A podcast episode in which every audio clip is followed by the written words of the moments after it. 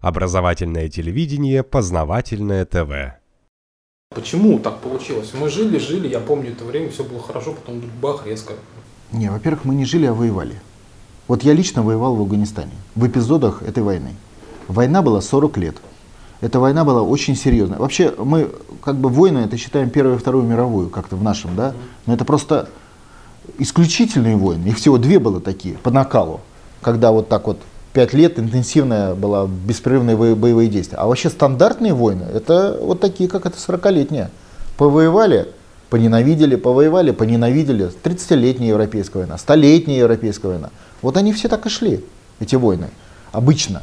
То есть э, это была мировая война, не вот третья, вот не, не горячая в таком вот масштабном понимании, но по сути это была стандартная европейская война гигантского мирового масштаба. Там было больше 50 боевых эпизодов. Афгана только один из них. Вьетнам, Корея, где сотни людей, кстати, погибли. Это же не шутка. Африка. Огромное количество было боевых эпизодов по всему миру в этой войне. И я вам напоминаю, по отношению к этому войне, те же американцы в землю зарывались. Десятками миллионов людей строили бы убежище, ожидая бомбы Советского Союза. Вы, может быть, забыли это? Но мы тоже ходили в школе бомбоубежище. Так это война. Э, она где-то шла в горячей части, где-то шла э, в такое в противостояние другими политическими, в том числе, методами. И а, как на любой войне, воюют всеми силами и до конца. И были наши спецслужбы, которые воевали с американцами и, кстати, убивали американских людей. Потому что мы понимаем, что когда шли процессы в мире, за ними стояли и, советские спецслужбы, мы же понимаем. И американцы убивали наших людей по всему миру, потому что там тоже стояли спецслужбы. И среди этих спецслужб, это, конечно, надо сказать, что э, вот все, через борьбу, через механизм спецслужбы американцы оказались сильнее Советского Союза. Они нашли уязвимое звено Советского Союза. Причем это нашли даже не американцы, нашли англичане. Причем нашли не сейчас, а нашли еще 200 лет назад.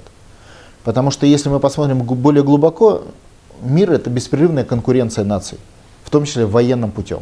Это его история, по-другому мир не живет. Как и, кстати, каждый человек. Потому что смысл существования человека – чувство собственной значимости, которое приводит его к конкуренции с другими людьми, так и нации. Так вот, э, в этой конкурентной борьбе э, мировой Советский Союз не самая слабая и Российская империя не самый слабый боец. Девять империй уничтожили таких же, как, советский, как ну, тогда империя, э, Российская империя, там, Османскую империю, шесть войн с Османской империей были. Представляете, чтобы ее уничтожить? Это как настойчиво надо желать чувства собственной значимости и конкурировать в данном случае вот с Османской империей. Но Османская империя была не подрастающий враг, а такой же по масштабу, как империя э, российская, и по численности, и по масштабу. Просто Российская империя оказалась сильнее, как боец. И за шесть войн это не одна война. Шесть войн за сотни лет уничтожили конкурентные врага. Это надо понимать, то есть это борьба. Та же история, э, там, э, Австрийская империя, империя, немецкая империя, французская империя Наполеона, шведская империя. Ну, перечислили, 9 империй уничтожила наша нация в процессе конкурентной мировой борьбы. Но сила в чем главная сила э, российской нации? Главная сила, сила российской нации в многонациональности. Другой ментальный код по отношению к другим нациям. Э, другой порядок жизни. Если хотите, порядок жизни русского мира. Это сила. И эта сила нас в будущем и спасет. Другое отношение, следовательно, к миграции, ко всем другим вещам. А в чем слабость? Вертикаль власти. То есть э, исторически российская нация имела слабость в структуре вертикали власти. У нас власть реальная и публичная в одних руках исторически. Это связано с бюрократическим характером российской государственности. Потому что она всегда большая территория, сложные коммуникации, тяжелые климатические условия привели к тому, что резко возросла роль вертикали власти. С точки зрения жизни людей даже, не только управления. Просто иначе не выживаешь, не готовишься к зиме, не получается, там голод наступает и так далее. Поэтому роль государства выше, чем в Европе. Подождите, а при чем здесь вертикаль власти? Если готовиться к зиме, я сам знаю, что где. Где вы знаете? Как, как вы знаете? Вам из юга надо привезти хлеб на север. Вам надо э, летом подготовиться к зиме. Вы лично-то, может, что-то и знаете, но у вас нет инструментов э, готовности. Это же это коллективное творчество, подготовка к зиме, понимаете, в таких масштабах. На юге вы там банан сбили, съели, сыты. Вам не надо иметь такое коллективное творчество. Но это уже такой немножко теоретический эксус. Да? Но суть-то в чем? Российская вертикаль власти всегда была более значима и публично совмещала в себе, чем европейская. То есть там всегда, кто такие были, э, допустим, в, в, в России э, там, бояре? Да это были слуги царя. Слуги. А кто, такое, кто такие были такие же там, князья э, или э, дворяне в Европе? Это были, сюзери, это были вассалы, но не слуги.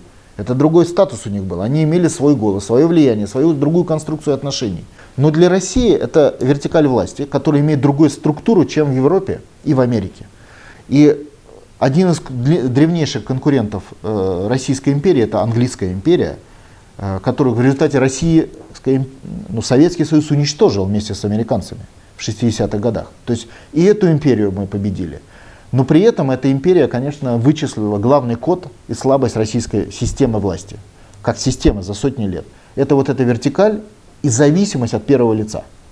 Вот в Европе и в Америке такой зависимости нет. В России есть. Это наша национальная особенность. И они все время держали, как бы работали через эту национальную особенность. Ну, возьмите простой пример. Павел, который подружился с Наполеоном, послал войска брать Индию как английскую колонию. Как остановить дружбу Наполеона с, с огромной империей э, царской России? англичанам, врагам и Наполеон, Наполеона, но в данном случае и Россия стала, стала врагом Англии. Как остановить? Они нашли этот код, убили царя, были участниками заговора, убили царя. Технология сработала. Войска э, казачьи развернулись на полпути в Индию, повернули обратно, и потом Россия участвовала в войне с Наполеоном. Понимаете, да? То есть англичане нашли слабое место нашей Родины, слабое место российской нации. И они не один раз использовали эту слабость. Ленин, английские деньги э, и революция частично. Э, не только они, кстати, использовали, потому что это, скажем так, не секрет в геополитическом противостоянии. Часть э, царей было убито, не только Павел, но и других по, э, на английские деньги. То есть это давняя история. Требование, чтобы Советский Союз формировался как э, федеративное государство, это было условие англичан, то есть это давняя их историческая конкурентная такая форма борьбы, когда они э, э, в конкуренции давят своего главного геополитического противника э, Россию, потом Советский Союз. Ну, мы получилось так, что их победили в 60-е годы, но их механизмы, технологию борьбы с Советским Союзом, с Россией, с российской нацией перехватили американцы, которые встали на позиции главного конкурента Советского Союза, то есть российской нации тех времен. И они этот механизм использовали, использовали непосредственно механизм э, э, работы спецслужб по замене первых лиц государства на своих людей. Ну, то же самое, как э, история там, с тем же Павлом, условно, условно. Тогда, конечно, это было в мягких тонах, и поскольку была преемственность власти, то есть англичане не могли привезти своего императора в, в Россию, они вы, вынуждены были выбирать из того, что есть. Сейчас не так. Поскольку Советский Союз это уже не Э, царская империя, где надо выбирать из числа наследников. Э, соответственно, они запустили механизм уже продвижения своего человека Горбачева. Что такое своего человека? Они несколько тысяч человек, то, что называется, пасли с юности. То есть в силу наличия компромата, наличия контактов. По Горбачеву, был, говорят, был конкретный компромат по его родственникам, а для Советского Союза родственник, компромат на родственников это, это очень серьезно это не просто пятно, это, не, это запрет на карьеру, тем более политическую карьеру. В партии вообще был запрет, я могу КПСС. Поэтому это очень серьезная была вещь, они подхватили этот механизм компромата, плюс там Раиса Максимовна со своими друзьями, э, это все связанные вещи. И через этот компромат они его держали, чистили ему дорогу. Там. История с Романовым странная, вообще не в советском стиле. Не в советском стиле обвинять первого секретаря в том, что он кушает из посуды, взятой в Эрмитаже. Тем более этого не происходило, не было. Это было вранье. То есть это была такая в чистом виде информационная утка, э, пропагандистская такая. Вот как сейчас. Придумывают сказку. И эту сказку размещают в силу пропагандистского воздействия. То есть вот они зацепились, эту, чистили дорогу Горбачеву. Не только ему, тысячи своих агентов чистили. Дошел он. И через Горбачева, через военно-политическую операцию спецслужб, по сути, это операция спецслужб, ликвидировали страну. То есть Горбачев изначально пришел на должность первого секретаря с задачей ликвидации Советского Союза. Это было... Конечно, он об этом говорил. Он об этом публично говорил. Он же сказал, что всю свою жизнь посвятил борьбе. Всю жизнь, с юности. То есть это он дошел до высшей точки и использовал эту высшую точку для разрушения страны. Это была специальная агентурная работа. Это вот, ну считайте, посадили своего царя. Ну хорошо, а как же они проникали, вот чистили дорогу, пасли своих вот юных агентов? Как? У нас же была система госбезопасности. На любую армию есть другая армия, да, на лом есть э, другой лом. Сильнее оказались. То есть кого-то поймали, кого-то не поймали, внедрили в систему госбезопасности. Недаром КГБ так быстро разлетелось на, на кусочки, даже не стало сопротивляться. Это война, в которой участвовали миллионы людей, миллиарды долларов. И масштаб внедрения в Советский Союз был адекватный военным действиям 40-летним. Не только понятно, что вокруг Горбачева была формировалась система работы. Это система работы спецслужб. Ну а как? А убивать царей э, в царской империи, вы думаете, это как? Это, это менее значимое по масштабу событий или как? Не, ну все-таки одного мы, царя убить это одно. Мы привыкли видеть все как бы в текущем ключе, как это так удивительно, Горбачев агент. Да царей меняли даже. А цари по масштабу не был генерального секретаря по власти и влиянию. Мы должны с вами понимать. Понимаете, да? Что царь в, в, в царской империи был действительно диктатором по масштабу возможностей. Генеральный секретарь, конечно, тоже очень сильная фигура, ну, значительно сильнее, чем президент Российской Федерации по масштабу возможностей, но все-таки послабее царя. И если ему с царями то получалось, то с генеральным секретарем было все-таки легче сделать, чем с царями. Англичанам, я имею в виду, а потом их преемникам американцам. Это работа э, спецслужб, это прямо об этом описывают, кстати, и э, те самые э, ЦРУшники. Это работало ЦРУ. Это сейчас Госдеп, а тогда это работало ЦРУ. Госдеп отвечал за так называемую профессию криминологии. Вот Кандализа Райс была официальным сотрудником Института изучения власти в Советском Союзе. То есть они подходили как враг системно к изучению врага. То есть они понимали, Советский Союз, система, власть такая-то. Создали институты, которые изучали систему власти. Кто как дает команды, как выдвигаются кадры, как можно перехватить выдвижение кадров, как можно своих кадры в эту систему подбора кадров советской, тогда еще партийную, внедрить. Это работа профессионалов, которые занимались ей 40 лет и получили результат, победу. Поэтому Кандализу и назначили госсекретарем за победу. Да она главный генерал, ну, как ученый, главный генерал в этой войне была. За это получила так же, как э, до этого генерал получил там, должность президента, который во Вторую мировую войну, Зенхауэр там, и так далее.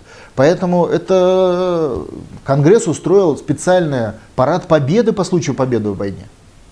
Победы, парад. Вот как у нас у, на Кремлевской стене бросали знамена гитлеровской Германии, так в Америке был парад победы и заседание торжественное Конгресса по случаю победы в 40-летней войне с Советским Союзом. Можно найти это в интернете. Это пропаганда как бы не, не афиширует это, то есть коммуникации не дает. Но любой человек, который находит, захочет разобраться, он все найдет.